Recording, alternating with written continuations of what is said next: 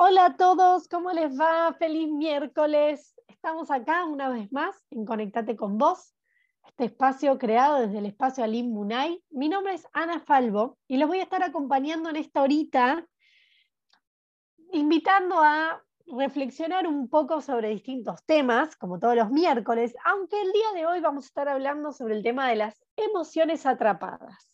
Sí, esas emociones que quedan en el cuerpo, esas emociones que son parte de nuestra historia, porque no solo son las emociones que se pueden quedar atrapadas en nuestro cuerpo hoy, sino las que venimos arrastrando y acumulando. Te vamos a estar contando sobre, este, sobre el mundo de las emociones primero y mm, cómo se, cómo se generan un poco y, y también cómo es que necesitamos que fluyan, ¿no? Somos energía, las emociones son energía y, en, esta, en, este baile que hacen con el cuerpo, eh, ¿cómo podemos lograr que, que queden, liberarlas para que no queden atrapadas? Porque lo que no liberemos, lo que no dejemos, eh, sí, lo que no saquemos va a quedar ahí anclado y, y, se va a manifestar a través de algún síntoma. A veces son síntomas físicos, a veces son otro tipo de síntomas.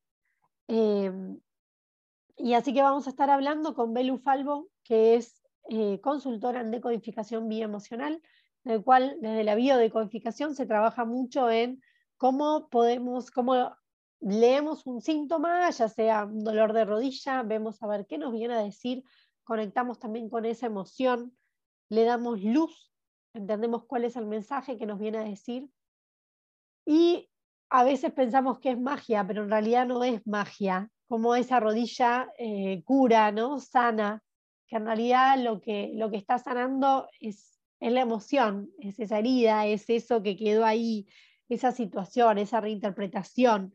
Y la rodilla simplemente refleja ese mundo interior.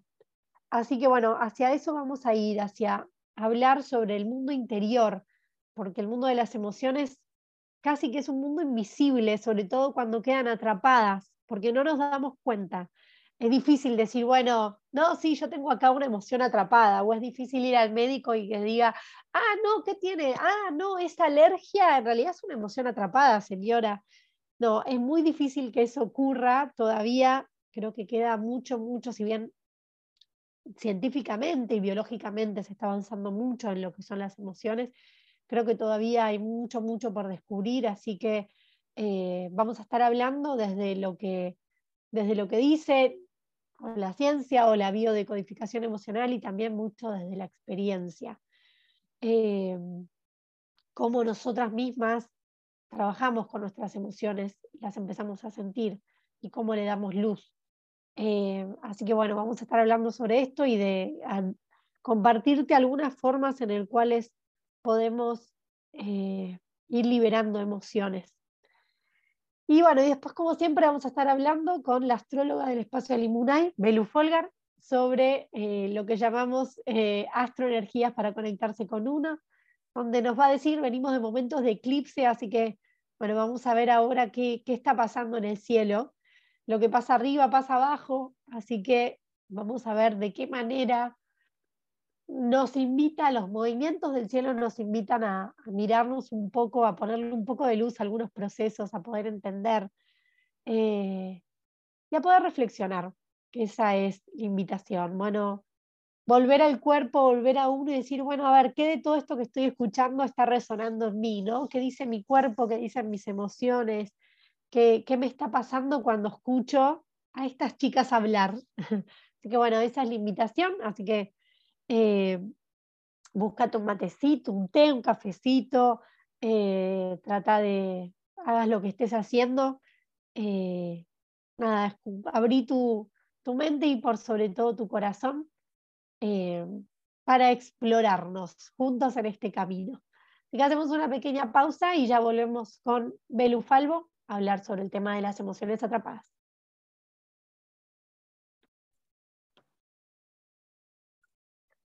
Y seguimos acá en Conectate con vos, en este espacio en el cual vamos a hablar sobre las emociones atrapadas.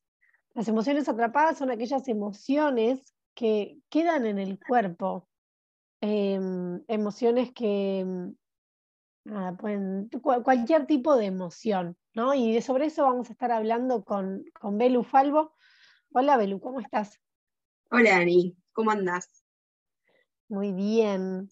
Bueno, a mí este es un tema que, mm, que me encanta eh, porque, mm, porque de verdad me parece que está bueno el ir, el ir aprendiendo sobre esto me parece clave. Bueno, vos desde la biodecodificación debes verlo un montón, cómo emociones quedan atrapadas en el cuerpo y aparecen síntomas físicos, ¿no? Totalmente, totalmente. Cuando la emoción no sale del cuerpo cuando no se expresa, el cuerpo lo termina como anclando en alguna zona, en algún órgano de nuestro cuerpo y en algún momento se va a manifestar en forma de síntoma, ¿no? Y en realidad es un llamado de este inconsciente a, es como ese grito, ¿no? de, necesito que esto salga, necesito que esto se vea, necesito que esto se trabaje. Entonces está buenísimo el tema de hoy para, para poder reflexionar sobre qué cosas tenemos adentro del cuerpo, eh, qué nos está diciendo y poder modificarlo para vivir mejor, básicamente. ¿no? Sí, está bueno también explicar un poco, ¿no? ¿Qué son las emociones? Eh, para mí, a mí me gusta pensar como que las emociones son, son como el lenguaje del cuerpo, o es la forma a través del cual el cuerpo se, se, expresa Em, desde el inglés hablamos de emotion, que sería como energía, movimiento, y en realidad la emoción es energía. Y el cuerpo está lleno de energía, y de hecho el cuerpo eh, es materia, pero en realidad de materia a materia tiene solo como un 0,1% de masa. El resto es energía, sea, fuera de todo lo que es vacío, por así llamarlo, en realidad es energía, o sea, somos energía y, las emociones se mueven a través nuestro. Y eh, para mí algo clave es el tema de, cómo una emoción queda atrapada en el cuerpo, porque emociones estamos todo el tiempo sintiendo emociones. Y, de hecho las emociones, hay, hay, un estudio que se hizo en el 2012 en el cual se daba como, se, ponía como una silueta humana y a las personas se les decía, bueno, cuando sentís frustración, ¿dónde la sentís? Cuando sentís vergüenza, ¿dónde la sentís? ¿no? Y así empezaban a enumerar diferentes emociones y las personas sentían la emoción en el mismo lugar. Entonces como que se pudo hacer un mapa de dónde se sienten las diferentes, la depresión, dónde, cómo se siente el cuerpo, y se dieron cuenta que, eh, que las personas lo sienten de la misma manera, las emociones. O sea, que esta energía se mueve como de una manera particular frente a la emoción en la cual aparece. ¿Se entiende? Como que la alegría la sentimos, el enamoramiento lo sentimos como, el, el, enojo lo sentimos como las mismas partes del cuerpo. Entonces, esa energía se mueve por esas partes del cuerpo y a veces cuando no son liberadas quedan atrapadas. Esto es lo que decimos, como decís, quedan como ancladas en el cuerpo. Y para mí algo que está bueno entender para poder entender esto es que la emoción corre por un camino, que esto que decía como es la manera en cual se expresa el cuerpo, que es totalmente diferente al camino de la razón. ¿no? Porque hay cosas que tu mente entiende, hay una situación, ¿no? Porque también está bueno entender que la emoción va, va a venir a partir de, no de lo que nos pase, sino de la interpretación de lo que nos ocurre, ¿no? No es que yo en tal contexto voy a sentir esto. Cada uno frente a determinado contexto va a sentir la emoción según la interpretación que haga sobre esa emoción, ¿no? Como que no hay sí, incluso a veces súper preparándonos para alguna situación particular que vamos a vivir, tenemos todas las opciones de, de respuesta posibles y en realidad cuando sucede la respuesta de uno es otra, ¿no? Como que nunca nos terminamos de preparar para esa situación. Entonces es auténtica para esa ocasión, para ese momento, para esas energías que se van moviendo en esa situación particular. Sí, totalmente. Claro, es como que desde la cabeza podemos pensar algo, eh, bueno, y entonces nos vamos a sentir así, vamos a sentir, pero cuando viene la emoción, viene, y así como decís, genuina, y viene lo que viene, ¿no? Y, por eso también digo esto de la razón va por un carril y la emoción va por otro carril. Y entonces hay una situación, lo cual tu cabeza trata de decir, bueno, pero, bueno, pero no es para tanto, pero esto fue así, esto fue, como que trata de acomodar las fichas, pero, pero la emoción siente lo que siente. Es como, por más de que la cabeza trate de decir, bueno, pero no es para tanto, si la emoción siente, como si sentís una emoción exagerada, es una emoción que está ahí, que la cabeza a veces trata como de, bueno, pero esto no es para tanto, o bueno, ya está, pasa de página, ¿viste? Bueno, ya está, ya fue. Eh, empezamos a hacer como expresiones tratando de minimizar una emoción, pero la emoción está ahí, ¿no? Y, y acá lo que me gustaría decir es que a veces también nos cuesta conectar con una emoción.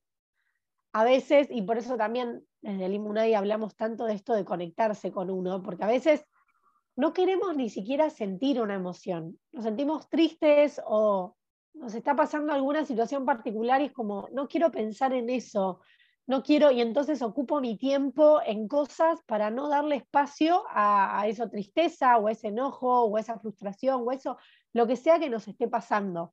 ¿no? Hablo quizá de estas emociones que se las suele llamar emociones negativas, pero acá no las queremos titular pues son emociones que tenemos y que nos vienen a decir algo, ¿no? Y nos vienen a, mostrar algo. Y acá es donde también entra como esa doble función de la emoción atrapada. Porque por un lado está la emoción que ya tenemos atrapada, que queda ahí latente, entonces frente a algo, a veces cuando estas emociones exageradas es como, ¿y por, bueno, ¿por qué tanto, no? Y es porque seguramente ya había una emoción atrapada en vos que, que frente al mismo hecho sale, ¿no? Esto como que queda ahí latente. Sí.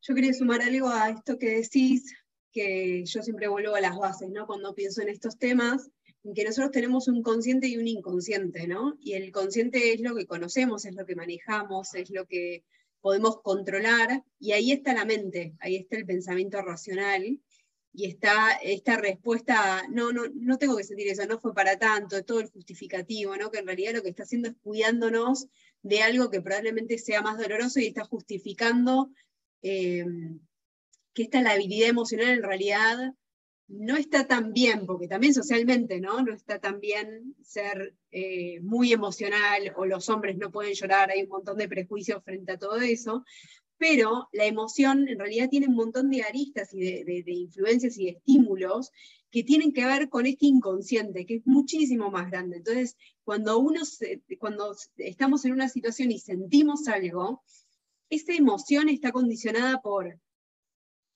el inconsciente personal, el inconsciente familiar y el inconsciente colectivo, o sea, las vivencias de nuestros ancestros, las situaciones que hemos vivido de chicos, todo se alerta o se despierta cuando estamos frente a una situación generando una respuesta que es esa emoción, ¿no? Entonces, cuando esa emoción viene y no entendemos de dónde viene, tendemos a racionalmente a frenarla, ¿no? A inhibirla, a decirle, no, no salgas de esa manera porque me incomoda, porque no corresponde, porque está fuera de lugar, pero en realidad es nuestra respuesta más, más, genuina, ¿no? Esto que decías, como es la, forma más real eh, de, manifestar que tiene este inconsciente para decirnos algo, ¿no? Entonces está bueno también eh, darse el lugar de, che, pará, me desbordé frente a esta situación, frente a esto que me dijo el otro, que puede ser una situación súper simple. Me desbordé de la emoción. ¿Qué me pasó? ¿Por qué eso que me dice el otro me genera esto? ¿no? ¿Cuál es el origen? ¿De dónde viene eso que, que, me desborda, que me genera tanta emocionalidad. Y también permitirse en el momento llorar, patalear, gritar, expresar, para que justamente esa emoción fluya, salga de nuestro cuerpo, se exprese y no quede en forma de anclaje en alguna zona de nuestro cuerpo. Y otra cosa que quería agregar con respecto a las zonas donde se manifiestan las emociones, que yo creo que sí hay zonas que son más predisponentes que otras, por ejemplo, en la zona del estómago eh, o mismo el colon, ¿viste? Como gente que de repente por temas emocionales empiezan con gastritis, de ahí el colon irritable, o las diarreas, ¿viste? Em, creo que cada persona igual tiene como un punto gatillo, un punto más débil donde la emoción se manifiesta, ¿no? La emoción que no expresa termina repercutiendo. Hay gente que le da dolor de cabeza, ¿no? El, enojo. Entonces, también está bueno hacer como el autoescaneo de cuáles son mis puntos eh, de gatillo, de, expresión de estas emociones y, reconocer los propios, ¿no? Eh, nada, más allá de que haya lugares que, probablemente sean como más comunes. Poder como buscar el, propio.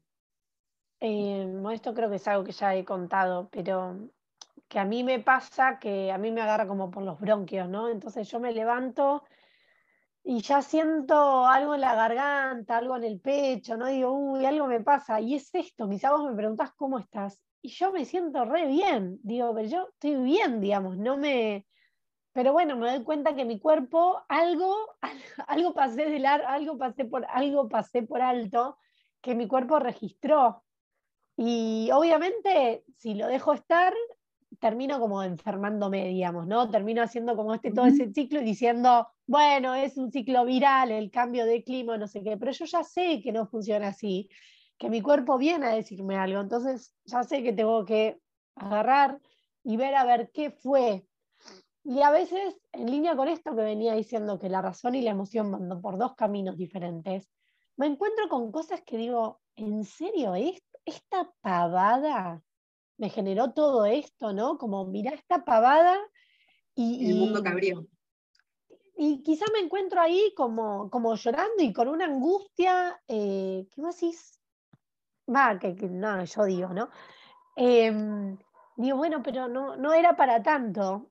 Eh, pero por otro lado entiendo que la emoción está ahí y que esa emoción por ese hecho viene por, ¿no? Puedo como reconocer que en, sucesos anteriores me sentí de la misma manera y que ese llanto viene quizá por un montón de otras veces que, ¿no? Que quedó ahí una emoción atrapada y que por eso es, para tanto.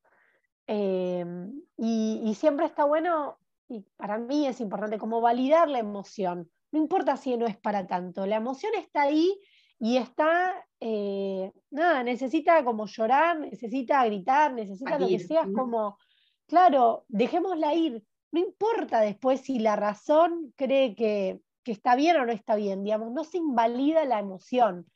Y eso es lo que a veces pasa. Primero es, tengo miedo a sentir esto porque si siento esto, nada, voy a estar triste, si voy a estar triste, voy a, no sé, o no comer y bajar de peso y no quiero, o no voy a poder estar enfocada en mi trabajo, o no voy a poder estar bien para la gente que me rodea, lo que sea que, ¿no? que nos contemos ahí, entonces es como, bueno, mejor no siento.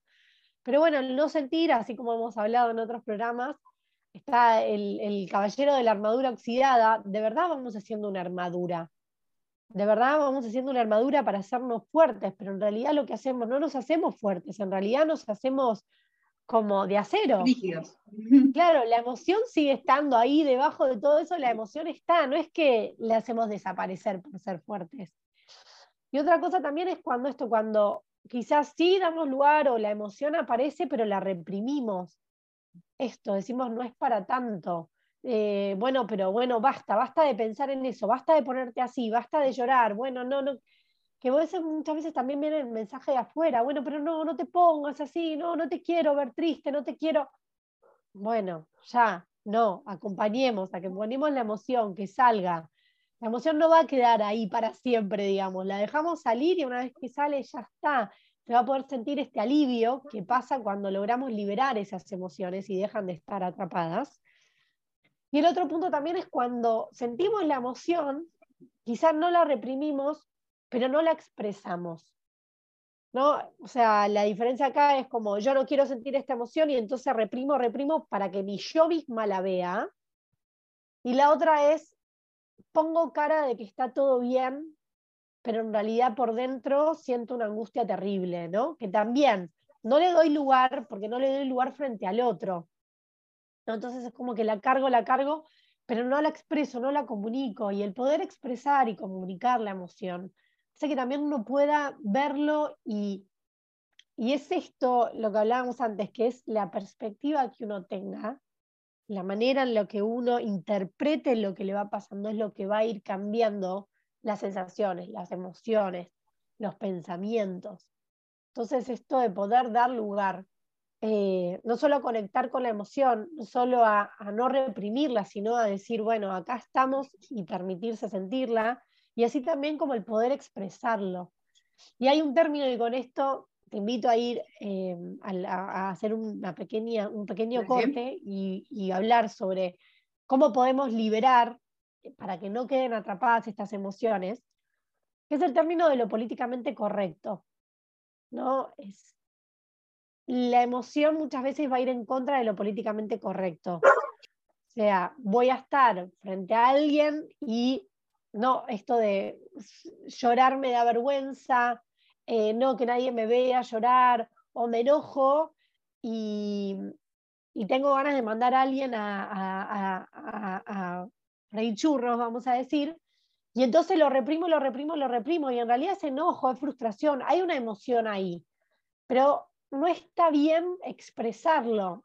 Y a ver, para mantener relaciones sanas está bueno no, no mandar a nadie a freír churros, pero sí validar la emoción, hay, una, hay algo que te enojó, entonces ver la forma en cuál podemos comunicar esta emoción, ¿no? Darle lugar sin necesidad de, herir a nadie, sin necesidad de, pasarse de la raya, digamos, pero sí permitirnos no ser políticamente correctos con la emoción, aunque sea con nosotros mismos. ¿no? Y ahora sobre esto, si te parece, hagamos un pequeño corte y volvemos sobre este punto también y sobre esto de cómo, cómo lograr que las emociones no queden atrapadas en nuestro cuerpo, que podamos liberarlas, porque después van a aparecer en forma de síntomas. Eh, de cualquier tipo, físicos o, no físicos, pero van a estar ahí. Así que bueno, hacemos una pequeña pausa y ya seguimos hablando sobre el tema de las emociones atrapadas.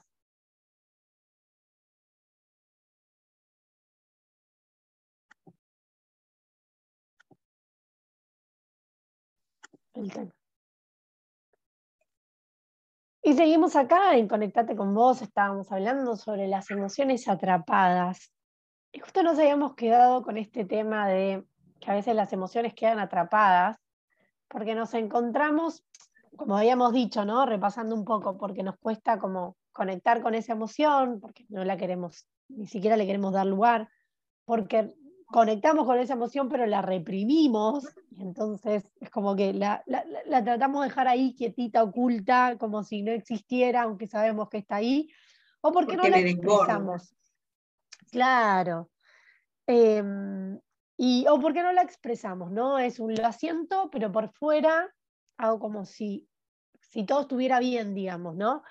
Entonces, eh, pero, pero la estoy sintiendo en el cuerpo. Y acá lo que hablábamos también era de este tema de, lo políticamente correcto que nos guía nuestra mente, que como ya decíamos, la mente va por un camino y la emoción va por otro. Em, pero esto de que a veces eh, que, también me parece que está bueno entender que cuando, para que no quede, eh, ahora vamos a hablar sobre cómo, que no quede atrapada la emoción, pero que no quede atrapada la emoción no es, bueno, voy por la vida cagándome a trompadas, por así decirlo, ¿no? O sea, voy por la vida enojándome y, gritándole a todo el mundo para que la emoción no me quede, para hacer esa catarsis y que la emoción no me quede atrapada. Eh, desde el coaching hablamos de comer sapos, que sería cuando me como toda esa emoción, digamos, no la expreso y, me trago todo. Em, o también está como escupir dragones, que es esto, voy por la vida como haciendo catarsis y... y Largando fuego. Claro, y de alguna manera, cuando yo expreso un enojo, por ejemplo, de esa manera, va a terminar hiriendo a alguien, voy a terminar diciendo cosas de las cuales me voy a arrepentir, voy a terminar generando conflictos o escalando un conflicto. Entonces... Pero también si no lo expresas, estás generando conflicto interno, ¿no? Como todo eso que no, que, cuidaste en el afuera, lo estás generando adentro, ¿no? Por supuesto, por eso hablamos de ni comer sapos ni escupir dragones, digamos. Desde el coaching hablamos de poder trabajar en eso, identificar la emoción y ver de qué manera expresar la emoción, dándole lugar donde quizás mismo internamente, y ahora vamos a hablar técnicas para hacerlo, a mí me gusta, como que siempre recomiendo el hecho de escribirle una carta a alguien, donde estás enojado con alguien, escribile una carta, pero le querés decir de todo, decirle todo, todo, todo, todo, todo lo que se te cruce por la cabeza, todo lo que sientas, dale lugar a esa emoción de, de expresar, eso de donde pueda salir de vos todo eso y donde en realidad no es por bardear a alguien, sino es por reconocer que hay dentro tuyo, ¿no? Porque mismo, y acá está el tema de identificar las emociones, a veces sentimos enojo cuando en realidad no es enojo, cuando en realidad hay dolor, ¿no? Creemos que estamos enojados, pero en realidad estamos dolidos. Pero socialmente está mejor visto el estar enojado, como que si alguien está enojado es mismo acá en Argentina, lo como más común, ¿no? Que alguien se queje, que alguien se enoje, que alguien se muestre disconforme. Es como una emoción, ponele que aceptable. aceptable. Ahora, que alguien esté dolido, que alguien exprese, me diste, habla de una vulnerabilidad que, que todavía no sé, está, creo que estamos empezando a hablar sobre el tema de la vulnerabilidad, ¿no? Y mostrarnos desde ese lugar, desde, desde el dolor, desde la herida, desde lo que nos pasa internamente, pero muestra mucha exposición. Entonces, es como mejor, me siento más seguro enojándome y diciéndote lo que vos hiciste mal que lo que a mí me generó eso que pasó, ¿no? Y hablar desde, desde ese dolor. Sí, y la vulnerabilidad también genera mucha debilidad, o sea, no es que genera. Se, se piensa desde a una persona vulnerable o que, que muestra sus emociones es más débil, ¿no? Entonces hay mucho como prejuicio con eso.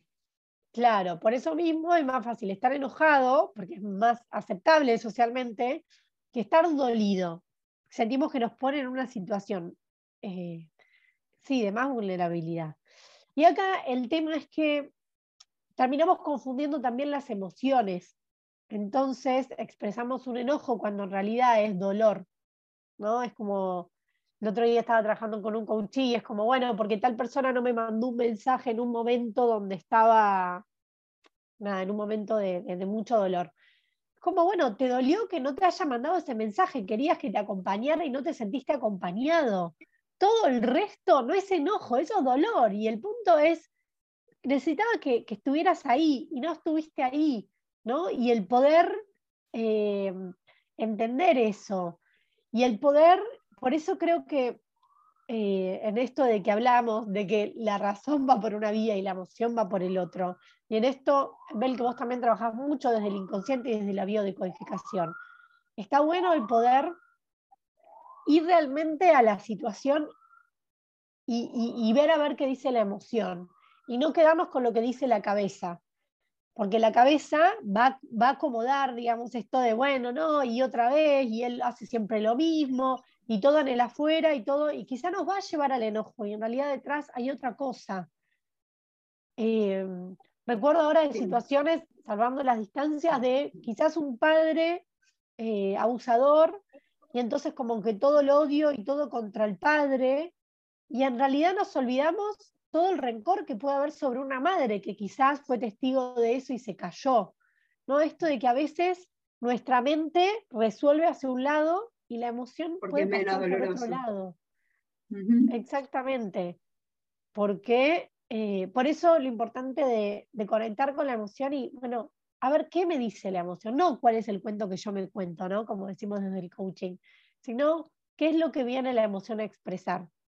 Yo vuelvo acá cuando me levanto a la mañana y digo, pero si yo me siento re bien, ¿por qué siento algo ahí que me está molestando si yo estoy re contenta? Bueno, pero algo, algo quedó ahí que se me pasó por alto y esa, bueno, es la invitación siempre desde la, desde, bueno, desde nuestro espacio a si tenés un síntoma, un dolor, una molestia, una sensación eh, de no merecer, cualquier tipo de síntoma, anda a verlo, fíjate a ver cuál es la emoción que está Y no la emoción que vos te estás contando, sino la verdadera emoción, ¿no? La que está como la emoción oculta, eh, debajo de la interpretación que vos estás haciendo. Si nosotros desde la decodificación, cuando trabajamos con línea de tiempo en la vida de la persona, buscando el síntoma, siempre caemos en ciertas edades que son claves para, la persona y eh, cuando vamos a una situación, buscamos, ¿no? cuál es la situación, qué pensamientos aparecen alrededor de esa situación en ese momento, y como que nos metemos tanto en el momento que buscamos qué emociones sentíamos en ese instante que estaba pasando lo que, el, suceso ¿no? que aparece desde nuestro inconsciente. Y cuando vamos a esa emoción, buscamos localizar dónde está esa emoción, en qué parte de nuestro cuerpo se manifiesta, está anclada, y conectamos con esa emoción para buscar qué emoción real hay debajo de eso, ¿no? Qué emoción más profunda que, no sé, siento angustia, no por minimizar la emoción, pero hay una emoción que es superficial, que es la que podemos manifestar y la que nos permitimos expresar. La pero en realidad siempre abajo de eso hay algo mucho más profundo que exactamente es lo que no es políticamente correcto expresar, y de repente te encontrás con abandono, con ira, con, no sé, con emociones como mucho más pesadas, que de repente decís, ah, esta situación no era tan, eh, tan livianita, digamos, ¿no? Como que había algo mucho más grande por detrás. Eh, y sí, esto, esto mismo que, que contabas, lo de la situación del abusivo, y en realidad que la emoción iba más con, con bronca contra la madre que no hacía nada, esa situación se da muy repetitivamente, ¿no? Porque eh, es lo mismo, la mente trata de, buscar al culpable y busca al abusivo porque es mucho más fácil, porque duele mucho menos pensar en esa persona y, enojarse con esa, que enojarme con mamá, que es la, que me tendría que haber protegido y no estuvo, ¿no? Entonces, eh, cuando trabajas, cuando detectás, cuando te conoces en profundidad, podés ver con más claridad esto, eh, estas emociones para dónde están dirigidas y bueno, es más fácil para, para poder manifestarlo, ¿no? Para poder expresarlo y para poder eh, pensar con más claridad, porque si no, es esto, nos inunda la emoción cuando no nos conocemos, ¿no? Está bueno esto que traes porque, bueno, siempre hablamos, ¿no? Que como que tenemos ciertas heridas de base de la infancia, cada uno desde su historia, desde lo que le tocó, y, cuando logramos entender cómo, cómo funciona nuestro, nuestro mundo emocional y qué es lo que nos toca, por así decirlo, ¿no? qué es lo que, nos toca esa herida, es cuando más vamos a poder gestionar las emociones que nos ocurren. ¿no? Con esto voy a eh, yo he trabajado el tema del abandono, ¿no? Encontrado en esta vida y en otras vidas, pero digo, es un tema que se me iba repitiendo y que entonces ahora cuando me pasa una situación y trato de ver, bueno, a ver qué tiene de esa sensación de abandono. Y quizá la situación nada que ver con nadie me, nadie me dejó, nadie me abandonó, pero quizá la situación se puede asimilar un poco al sentirme sola, al sentir que alguien no está mirando. Hay que ver ahí cuál es como la emoción que cada uno trae de base, ir en este, en este recorrido y en este conocerse, para también ir entendiendo cuando aparece algo, por qué nos ponemos como nos ponemos, por qué aparece esa emoción y no otra, ¿no? Y por otro lado, Ajá, exactamente, como para poder gestionarla desde, Ah, que te comparto? Te comparto una situación, una decodificación, una consultante que tuve hace poquito, que nada, ella tiene una historia particular, hace 10 años que no se habla con su familia, se distanció de sus hermanas y de su hermana por un tema de herencia cuando fallece el padre, y ella siempre se sintió como excluida ¿no? de esa familia, eh, la desheredada, nada, un montón de historia alrededor de eso, y el otro día en una situación bastante común en la casa, eh, sus hijos estaban discutiendo, uno de sus hijos tenía unas pantuflas que eran de él, y la hermana había decidido que ella se tenía que poner esas pantuflas. Era una situación súper banal, eh, donde ella le explica a la nena que esas pantuflas son del nene y que no se las tiene por qué dar, que se ponga las suyas. Nada, situación hasta ahí normal. Viene la suegra y le dice, bueno, pero igualmente él le puede prestar las pantuflas. Y ella dice que saltó con una ira y una bronca y dijo, yo nunca le voy a sacar a mis hijos nada eh, para darle a otro. se quedó ahí, ¿no? Como esas explosiones internas que vienen a partir de un origen. El origen de todo eso, claramente ella después se da cuenta que tiene que ver con que a ella le sacaron para darle a sus hermanas. ¿Se entiende? A ella la desheredan y porque supuestamente estaba bien económicamente con su marido y su familia, y su parte se la reparten entre las otras hermanas. Entonces, claramente nuestra forma de expresar, de manifestar y de todo tiene un origen. El tema es buscarse y hacerse cargo de ese origen, ¿no? Entonces, conocer el origen de eso va a hacer que la próxima vez que uno vaya a responder o a reaccionar frente a una situación que también simbólicamente es esta suegra reflejada, o sea, reflejando esta madre que está ausente, eh, por eso también la ira sobre esa, ese, ese, personaje ¿no? que viene a representar esta suegra, eh, pero ella después se termina dando cuenta de todo esto y se da cuenta que su reacción es exagerada para la situación que era una pantufla, ¿no? Eh, pero bueno, fíjate cómo esas emociones ancladas en el cuerpo terminan ebulliciendo por algún lado en situaciones cotidianas de lo Totalmente. más comunes. Entonces, reconocerlas, entenderlas, va a hacer que pueda gestionar mejor las emociones y entender, eh, poder pensar, ¿no? Un poco lo trae el mindfulness también, es esto de, che, ¿por qué me genera esto? Darte como unos segundos para pensar, ah, viene por esta historia, bueno, voy a reaccionar y poder gestionar de qué manera contestar para no pelearte con tu suegra, por ejemplo, ¿no? Eh, y llevarte eso para trabajar después también, ¿no? Claro, eso, eso, poder entender la situación y decir, bueno, a ver, ¿qué pasó acá? Como, bueno, quizás sí, fue sobreactuada, ¿no? O exagerada, por así decirlo, racionalmente mirándolo, pero sí, bueno, pero ahí yo me enojé. ¿Qué me enojó tanto? Si no era para tanto, ¿qué es lo que viene a decirme este tanto enojo?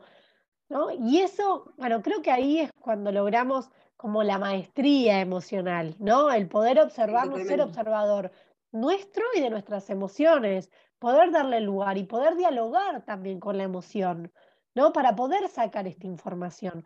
Porque no es la mente la que nos va a dar la información, la que nos va a dar la información es la propia emoción y la historia que nos venga a contar. Y muchas veces, nosotros íbamos acá a hablar, ¿no? De cómo lograr que la emoción no quede atrapada, es llorando en el momento que hay que llorar, es haciendo cartas donde quizás esto se exprese todo, todo, todo, todo lo no, lo políticamente, lo no políticamente correcto, pero que eso pueda salir de tu cuerpo, que vos lo puedas expresar, que lo puedas manifestar, que puedas encontrarte con tu dolor, con tu enojo, con tu ira, con tu frustración, con lo que sea, que la puedas volcar, reconocerle, darle un lugar. ¿No? Eh, sacarla como del cuerpo, poder mirarla, poder tener ese, parece una palabra como ese baile con esta emoción y quedarse ahí simplemente sintiendo, quedarse sintiendo la emoción. Dicen que, por un lado dicen que la emoción dura como microsegundos, pero por otro lado también una vez escuché que la emoción no dura más de 20 minutos. O sea, uno puede estar llorando, pero no va a llorar más de 20 minutos entonces, si lo logra conectar y, terminar de descargar esa emoción. Em, el otro día también hablaba con una amiga que está pasando un momento de separación, con mucho enojo, mucha bronca. Decía, bueno, voy a entrenar y, estaba bueno porque el entrenador les hacía como, como golpear tipo boxeo, una bolsa, ¿no? Pero lo hace desde la intención de pégale, anda con eso que como, como que los hacía conectar con la, no era simplemente pegar a la bolsa, era como sacate la bronca, sacate la bronca, ¿no? Y digo, qué, qué acto de psicomagia poder llevar, o sea, poder ponerle esa intención al golpe del entrenamiento, porque es un entrenamiento funcional, pero, pero la intención es poder ir liberando esa emoción. También creo que está bueno decir que uno puede llorar, patalear, expresar, descargar, salir a correr, lo que sea que a cada uno le funcione, ¿no? Golpear almohadón, lo que sea, gritar. Y aún así puede ser que se nos pasen por alto ciertas emociones, ¿no? Entonces, cuando aparece el síntoma, está bueno mirarlo y decir, bueno, a ver, ¿qué se nos pasó por alto? ¿No? También vamos muy rápido a veces. En ese ir tan rápido, pasamos muchas emociones por alto.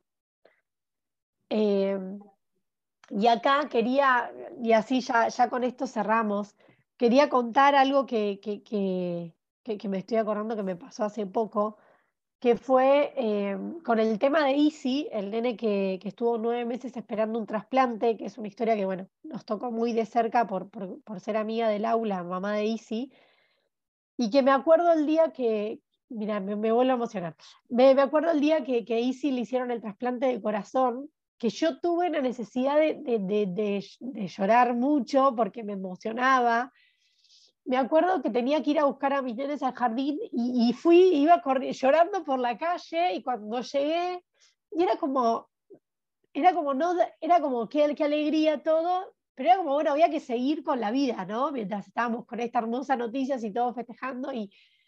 Eh, pero era como, no me di ese espacio quizá de llorar, que yo decía, bueno, lloro por alegría, pero seguramente también lloraba por un montón de, de tensión, de nervios acumulados por esos nueve meses, ¿no? De pedir, de, tener esperanza, de, tener miedo, de tener incertidumbre, un montón de, sensaciones que, que, me iban recorriendo el cuerpo que, nada, quizás en la esperanza de todo va a estar bien, era como que trataba de no quedarme con, el, con la parte quizá más dolorosa de todo el proceso que estábamos atravesando todos y sobre todo ellos. Y, me acuerdo que cada vez que contaba que, que Easy le habían trasplantado, me daba ganas de llorar, pero claro, yo lo contaba y no daba ponerse a llorar mientras contaba esta linda noticia. Y una de las veces contándolo me quedé difónica, apenas lo conté me quedé difónica y estuve como un día sin hablar, porque la emoción era muy grande. Si bien era una emoción de alegría, podemos decir, donde seguramente por, por debajo había como todos estos nervios y toda esta, todas las situaciones que se pasaron en todos esos meses. Em, pero digo, bueno, cómo, cómo el cuerpo siente un montón de cosas que a veces pasamos por alto porque vamos muy rápido. Em, así que bueno. Bueno, gracias Belu por acompañarnos en el día de hoy. Em, vamos a, nada, invitar a esto, a ver, bueno, qué síntomas, qué emociones estamos sintiendo, ¿no? Creo que también está bueno el ejercicio de hacer un registro, de ir anotando las emociones que aparecen. También es un mundo entrar al mundo de las emociones y empezar a ver qué son emociones, ¿no? Porque a veces también tenemos confundido, pensamos que es alegría, no sé, enojo, y nos quedamos con tres emociones y hay un mundo, un espectro gigante de, de emociones. Que bueno, ya iremos, seguiremos hablando en otras oportunidades. Eh, gracias, Belu, por acompañarnos. Ahora vamos a estar hablando con Belu Forgan, la astróloga del espacio Alimunay, para ver, a ver, bueno, qué energías eh, nos, nos, muestra el cielo eh, y para, bueno, seguir mirándonos, seguir conectando con nosotros y, y reflexionando. Que bueno, gracias y hacemos una pequeña pausa.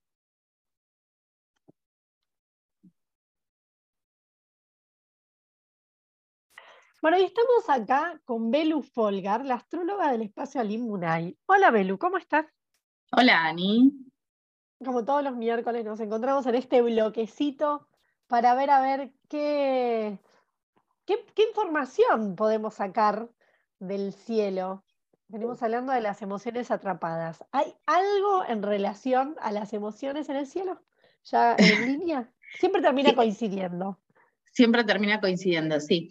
Em, la vez pasada habíamos hablado del eclipse y habíamos hablado de la luna nueva en em, Escorpio, el eclipse parcial de Sol también en Escorpio y la luna nueva. Siempre para que haya luna nueva, Sol y luna tienen que estar en el mismo signo.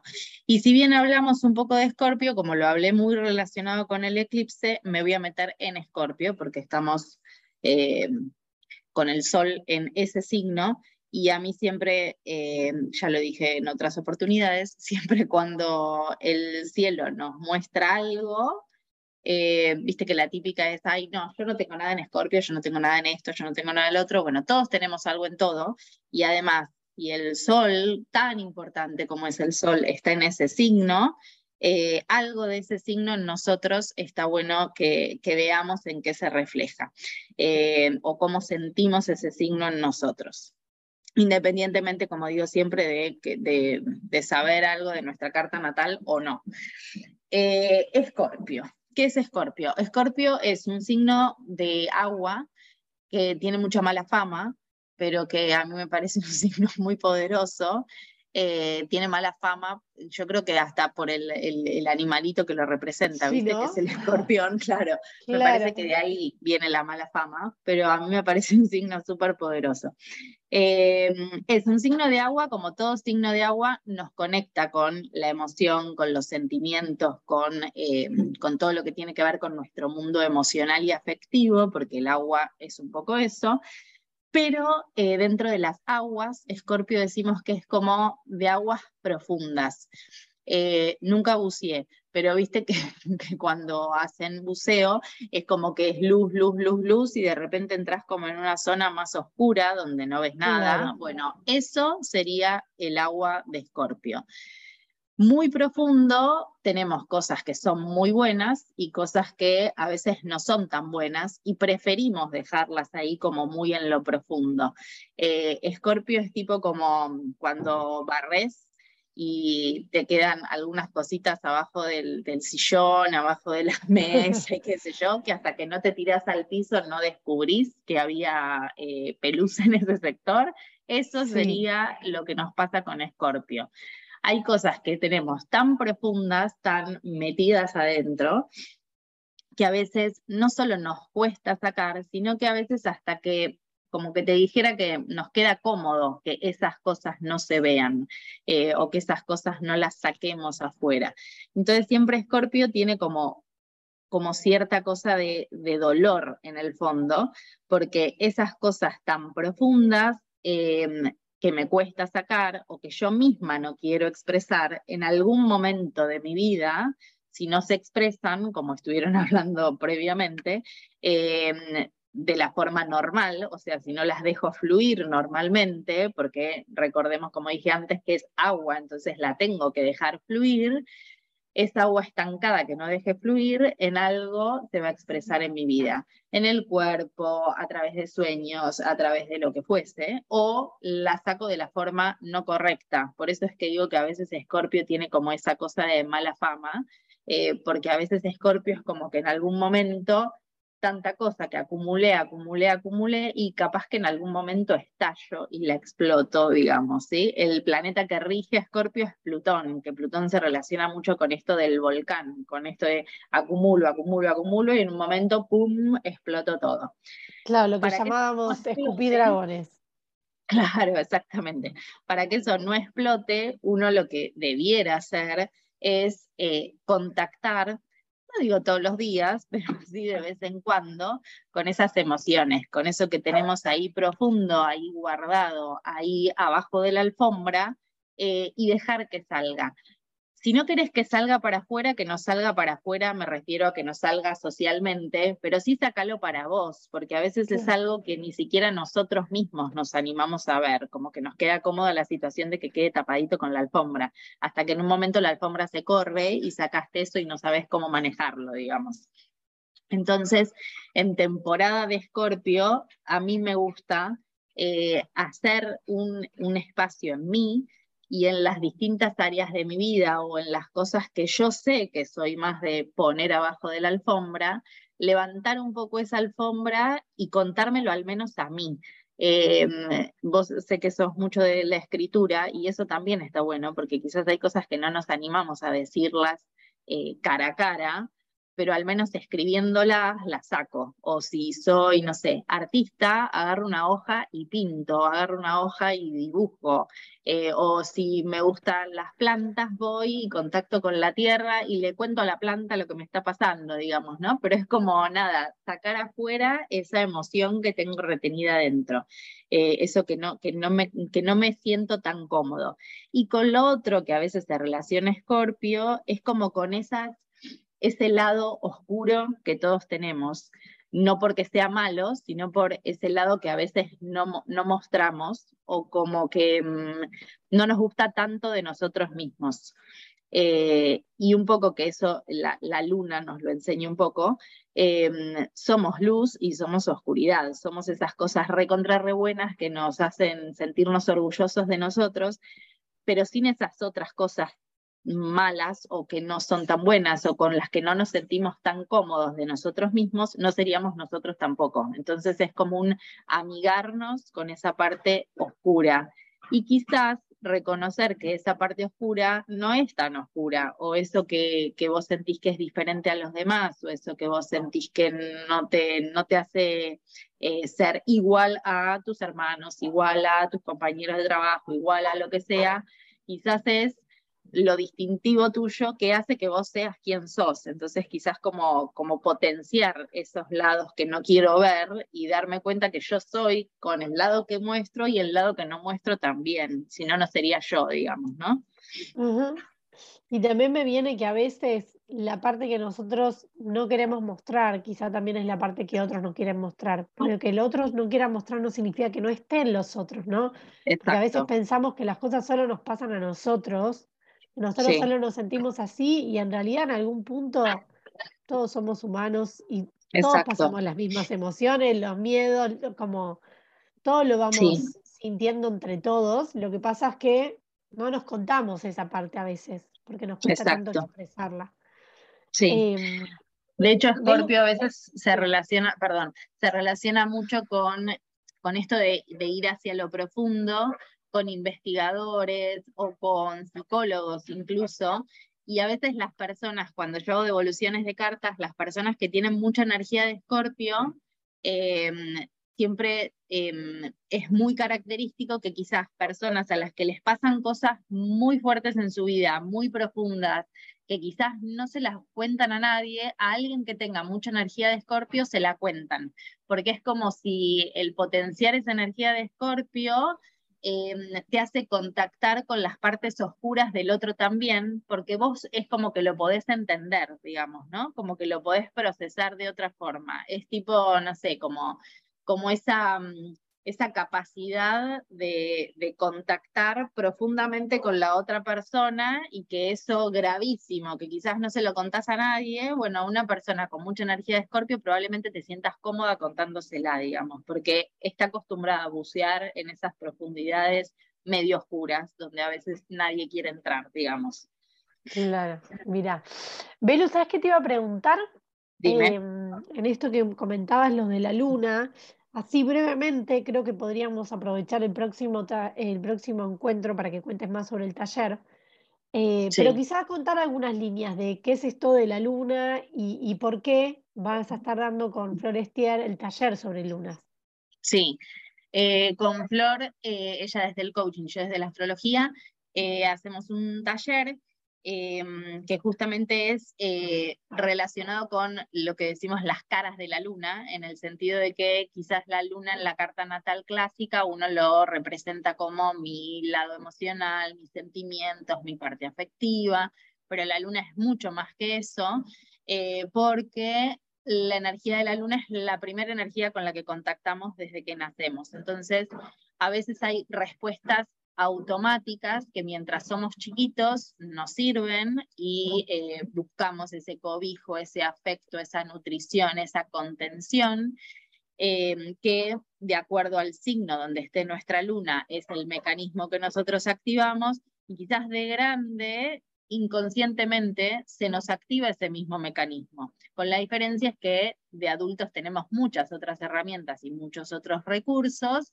que de chiquitos no tenemos. Entonces, el objetivo del taller es reconocer, sacar a la luz, digamos, o hacernos conscientes de esas memorias de nuestra luna eh, que muchas veces se activan cuando a nosotros emocionalmente hay algo que nos está pasando. Entonces, una vez que yo sé que ese mecanismo lunar se activó, es probable que me sea difícil quizás cambiar ese mecanismo lunar porque, como digo, es algo innato, es algo que me surge porque me sale así, pero si yo ya sé que estoy actuando de esa forma es porque hay algo emocionalmente que me está pasando y al hacerlo consciente puedo modificar esa forma de actuar que estoy teniendo y al mismo tiempo me puedo dar cuenta de que si, upa, se activó mi lunes, que me está pasando algo y prestarme atención a qué es lo que me está pasando, qué es ese grito de, de cobijo, de contención y de protección que estoy buscando, eh, porque seguramente hay una emoción ahí abajo que se está moviendo. Después les cuento más igual sobre el taller. Dale, el miércoles que viene retomamos este tema, pero bueno, también está bueno esto dejar en, ir entendiendo cómo el ir conociéndonos, ya sea desde la astrología, desde las mismas emociones, desde poder darnos lugar a conocer nuestra historia, desde la biodecodificación, mismo desde el coaching. Hay muchas maneras en las cuales podemos ir como, como reinterpretando nuestra historia, ¿no? Digo yo, empezar a, cuestionar un poco el cuento que nos contamos, empezar a mirarlo con más detalle y decir, bueno, es tan así, es tan así, y esto de dónde viene, y por qué. Y a medida que nos vamos conociendo más, vamos a poder ir aprendiendo más y, leyéndonos más, ¿no? Observándonos más, estando más presente en nosotros y en la emoción que nos viene, eh, que, que, aparece, ¿no? Validarla y... Bueno, y al fin y al cabo lo que, lo que buscamos es sentirnos mejor, ser más conscientes, eh, para poder elegir genuinamente, ¿no? Poder tomar mejores eh, decisiones porque, porque tienen que ver con realmente lo que queremos, lo que nos pasa, lo que queremos sentir también y lo que queremos crear. Y lo que somos. Eh, bueno, Belu, muchas gracias por acompañarnos. Nos volvemos a encontrar el miércoles que viene a las 18 horas. Gracias a vos que nos estás escuchando por estar ahí del otro lado. Esperemos que, bueno, que algo de todo lo que dijimos esté resonando en vos, eh, que te invite a reflexionar, a hacerte preguntas, y sobre todo ojalá a la acción, ¿no? A pasar a, tomar alguna decisión, a, buscar algún espacio de mayor conexión con vos. Eh, como siempre decimos, si tenés alguna duda, si nos querés comentar algo, siempre lo podés hacer contactándonos a través del Instagram, arroba conectate. Y si querés volver a escuchar el programa, lo podés hacer eh, yendo a Spotify, a la lista de Ana Falvo, eh, que se llama Conectate con vos en RSC, o mismo desde el, desde el Spotify de RSC, buscando el programa Conectate con vos. Eh, y si querés, sentís que le puede llegar a ayudar a alguna, le, va, le puede llegar a hacer bien escucharle a algún amigo, podés también compartírselo. No dejes de hacerlo, que creo que todos estamos en este camino de, de, nada, de vivir la vida de la mejor manera. Así que creo que estos temas no nos educaron para estos temas. Entonces es como un reaprender y un re reflexionar. Eh, y bueno, y la invitación de mirarnos para adentro porque ahí están todas las respuestas. Así que muchas gracias. Nos vemos el miércoles que viene a las 18 horas por este canal en Conectate con vos.